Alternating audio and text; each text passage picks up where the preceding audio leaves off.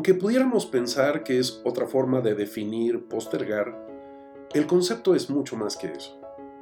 La palabra tiene dos raíces, procrastinare y acracia, y esta última significa hacer algo en contra de nuestro deseo, es decir, asumirlo como una obligación y ya sabemos que hacer las cosas obligados nos lleva a un estado emocional que por lo menos refleja incomodidad. Procrastinar no es un asunto de pereza. De hecho, postergamos porque las emociones que se despiertan al pensar o empezar a realizar alguna actividad pues nos molestan. Lo más simpático del asunto es que estamos conscientes de que postergamos porque nos incomoda la tarea o actividad y aún así lo hacemos. Por supuesto que pueden ser muchos los argumentos. Es poco placentero, es aburrido, me disgusta, no le veo sentido. Y en situaciones extremas también puede ser por creer que somos incapaces, que estará sujeto al escrutinio y revisión de otros. Algunos pueden argumentar que postergan hasta que sea inevitable porque son adictos a la adrenalina, porque se quieren probar que son capaces de hacerlo en el menor tiempo posible, porque se esperarán hasta estar cerca del plazo o vencimiento y así se obligarán a hacerlo. Todo lo anterior para racionalizar y justificar el por qué postergamos y postergamos una o varias actividades que no disfrutamos pero que tenemos que hacerlas. Ya sabemos que los seres humanos por naturaleza somos obsesivos. Estos pensamientos y emociones recurrentes generan inseguridad, angustia, ansiedad, lo que deriva en estrés, mismo que somatizamos y llevamos al cuerpo. Procrastinar nos lleva a tener presente en la mente que no hemos hecho nada para resolver el pendiente pero aún no estamos de humor o con ganas de hacerlo. Como podrás ver, este círculo vicioso de nada nos sirve. Hace algunos años escuché el ejemplo perfecto de procrastinar y te lo comparto. Resulta que requerimos preparar un reporte detallado de un proceso que terminamos hace un par de semanas y es necesario entregarlo a la brevedad.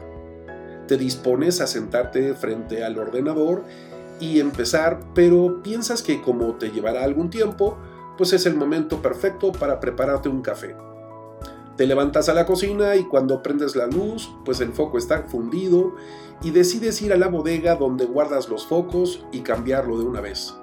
Cuando llegas a la bodega, abres la caja de los focos y accidentalmente tiras una botella de limpiador que se hace pedazos y se derrama todo líquido en el piso. Subes corriendo al cuarto de lavado donde tienes la fregona, trapos y cubetas, pero cuando sales a la azotea de tu casa ves que hace un espléndido día. La ciudad está despejada y se alcanzan a ver las montañas alrededor, la vista es espectacular. Recuerdas en ese momento que quedaste de mandarle a un amigo unas fotos de la ciudad y que no puedes perder esta oportunidad, por lo que bajas a tu habitación a buscar la cámara fotográfica. La sacas del estuche y te das cuenta que la batería está agotada. Conectas la batería al cargador en el baño, pero al voltear a verte en el espejo te das cuenta que tienes un poco de acné y decides abrir el botiquín de las cremas. Están todas desordenadas. Pues te dices, aprovecharé para acomodarlas. Pero cuando volteas a ver el reloj, te das cuenta que desde que decidiste sentarte a escribir el reporte hasta el momento han transcurrido 45 minutos y aún no empiezas. ¿Qué está ocurriendo en realidad? Pues que buscarás cualquier justificación o pretexto perfecto, consciente o inconscientemente, para no realizar la tarea o actividad que te disgusta o genera molestia. Hay cientos de personas que se han vuelto expertas en procrastinar y como ya vimos, no es cuestión de planeación u organización Muchos pueden argumentar que están saturados de trabajo y actividades, que no les da la vida.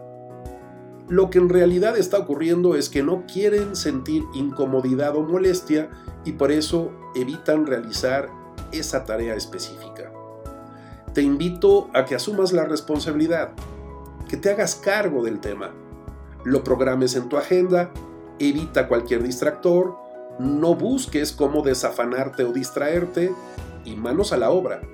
Y cuando te des cuenta, verás que no fue tan incómodo, que ya lo terminaste y que puedes borrarlo de tus pendientes. Espero que esto te lleve a la reflexión ya sabes, me puedes localizar en www.santiagobeorlegui.com o en institutovitral.com. Hasta la próxima.